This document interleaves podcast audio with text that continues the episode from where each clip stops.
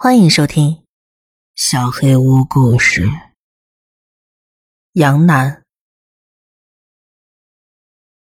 我一点都不喜欢独自待在林子里，尤其是在晚上。然而，既然我加入了美国童子军，就必须克服这个恐惧。夏天快到了，露营是不可避免的了。每次我的小队去露营，我都没有参加过。再这样，真的说不过去了。我以前从来没有露营过，所以必须先去试试怎么在野外生活，不然就得冒险让我的同伴们发现，原来我对露营一窍不通。毕竟在我住的地方，从来没有露营过，是很不寻常的事情。不过露营这件事，真的从来没有引起过我的兴趣。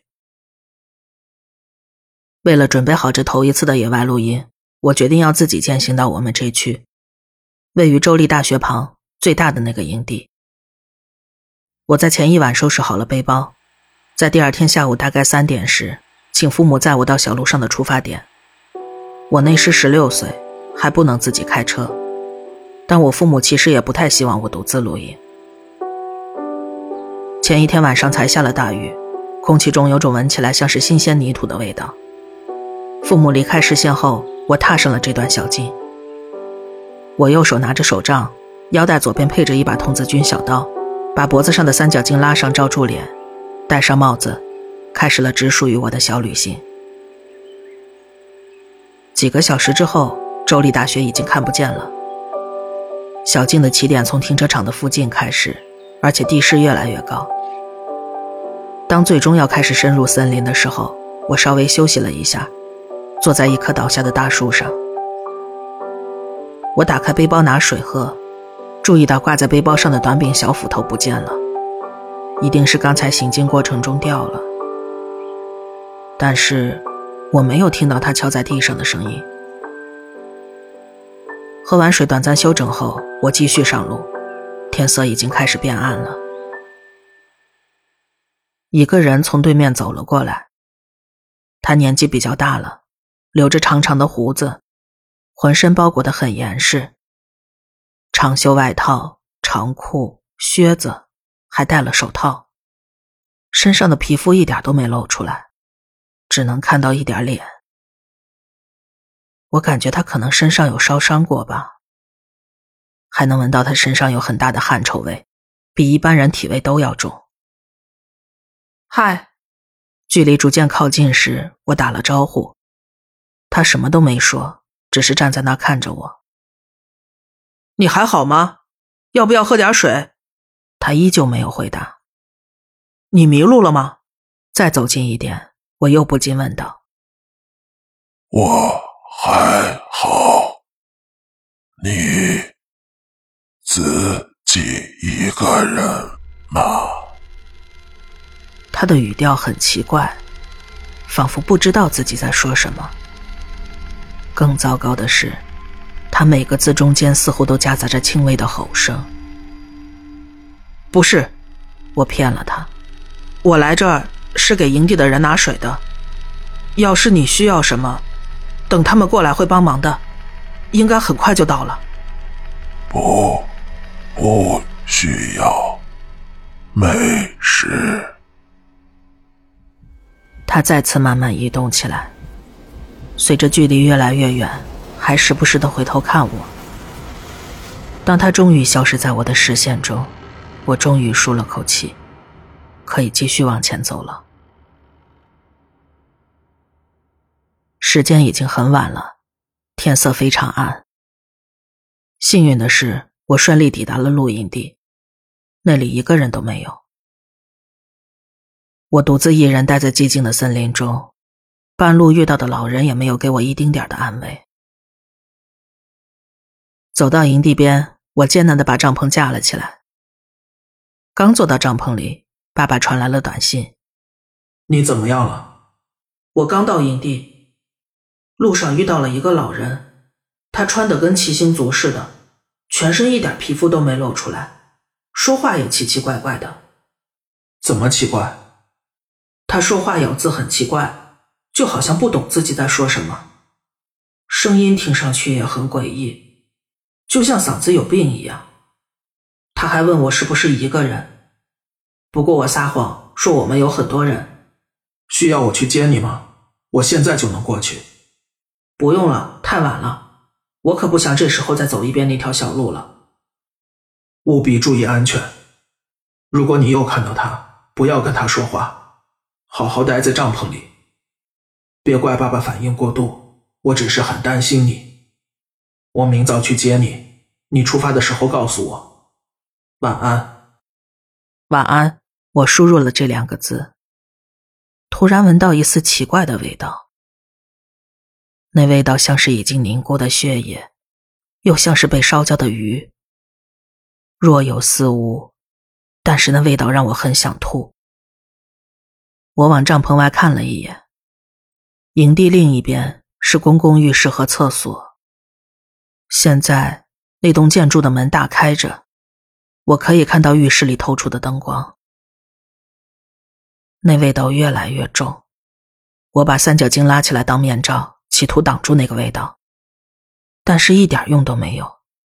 那味道浓烈到我几乎要呕吐起来。搞什么鬼啊！我拉上帐篷的窗户，拉开门上的拉链，探出头来。外面的味道还要糟糕十倍。天哪，我要吐了！我把门整个拉开，准备出来。此时，听到了一些声音。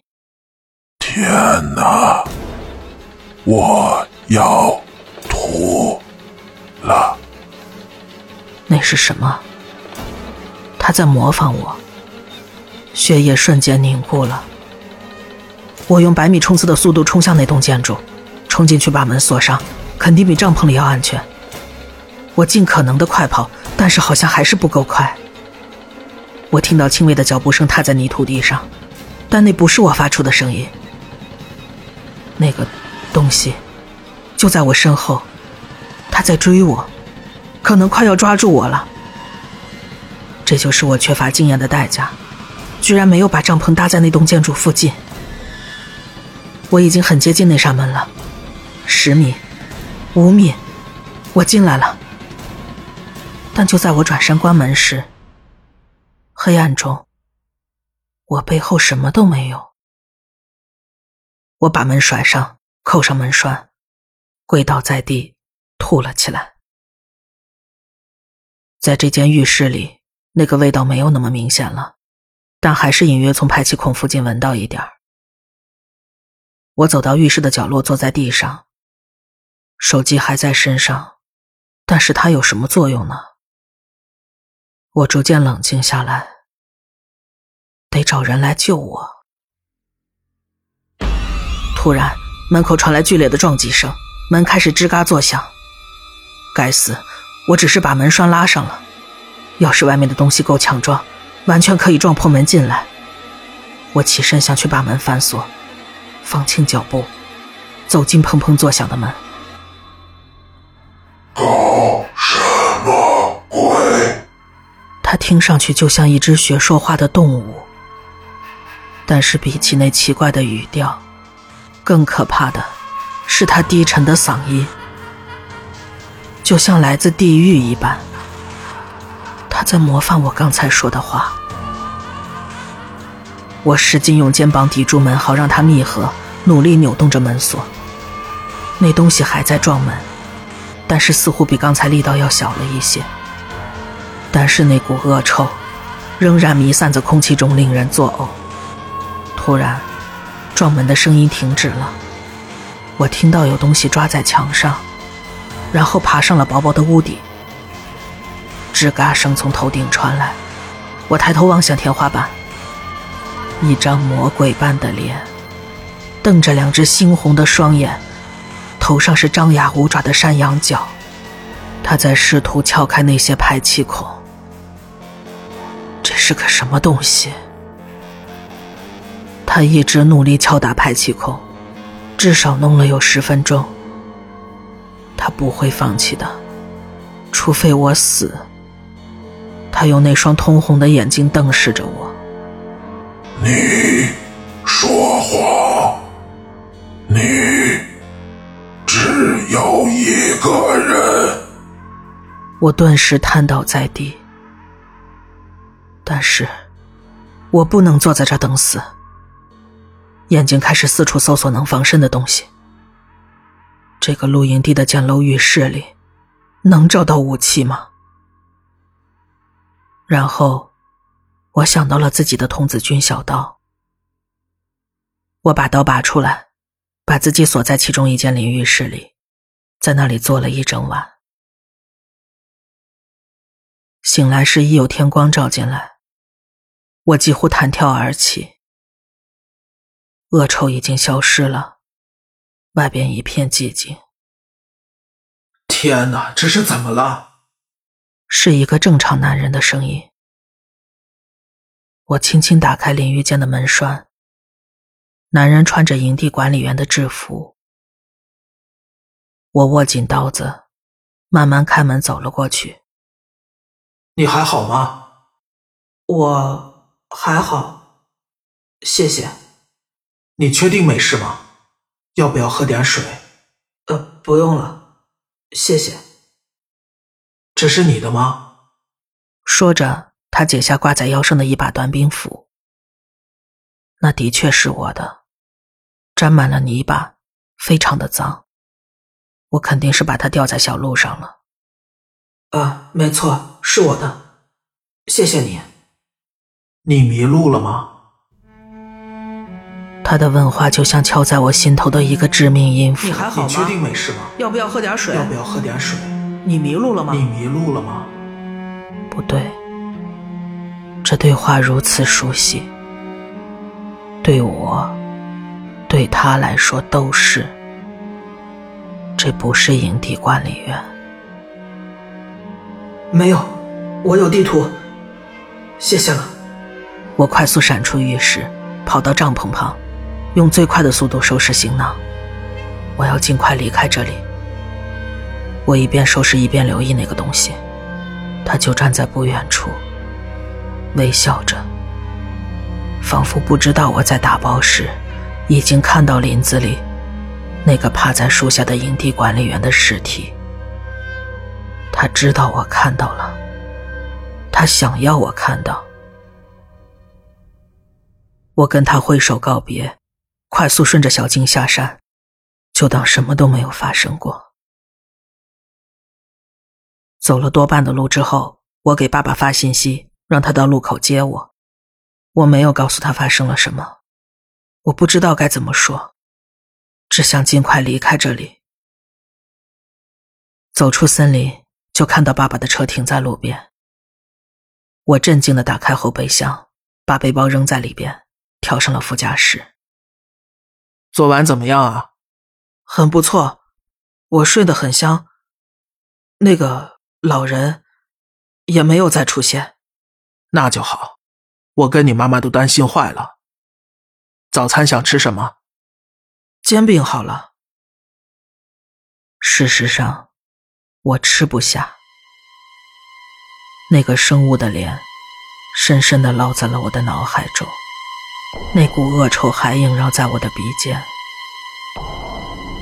更糟糕的是，当我往后备箱里放背包的时候，看到了一行蹄印，就跟在我自己的脚印后面，而那个恶魔就藏在树后，那双猩红的眼睛亮得就像炭火。直直的看进我的灵魂深处。